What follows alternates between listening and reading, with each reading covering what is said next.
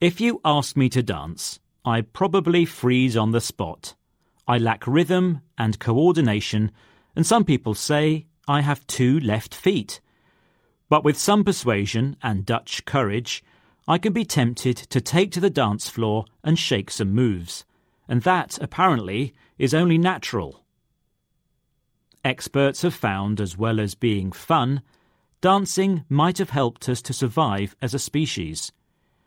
Evolutionary anthropologist Bronwyn Tarr from the University of Oxford has been telling the BBC World Service Crowd Science programme that when we dance with others, we are rewarded with feel good endorphins that change how we feel about ourselves and those around us. Dancing alone is one thing, but it's dancing as a group that makes our brain reward us with a cocktail of feel good hormones, and this is likely to lead to profound social effects. It's being in sync with others that makes us happy. Bronwyn Tarr says that dancing fosters social closeness between people. It helps us build social connections and communities. In our past, those social connections would have been critical for surviving. You certainly need the right kind of music to help you shimmy, boogie, or even twerk. But once you get the right beat and get into the groove with others, it can be an uplifting experience. Even my cringe-worthy dad dancing makes me feel good sometimes.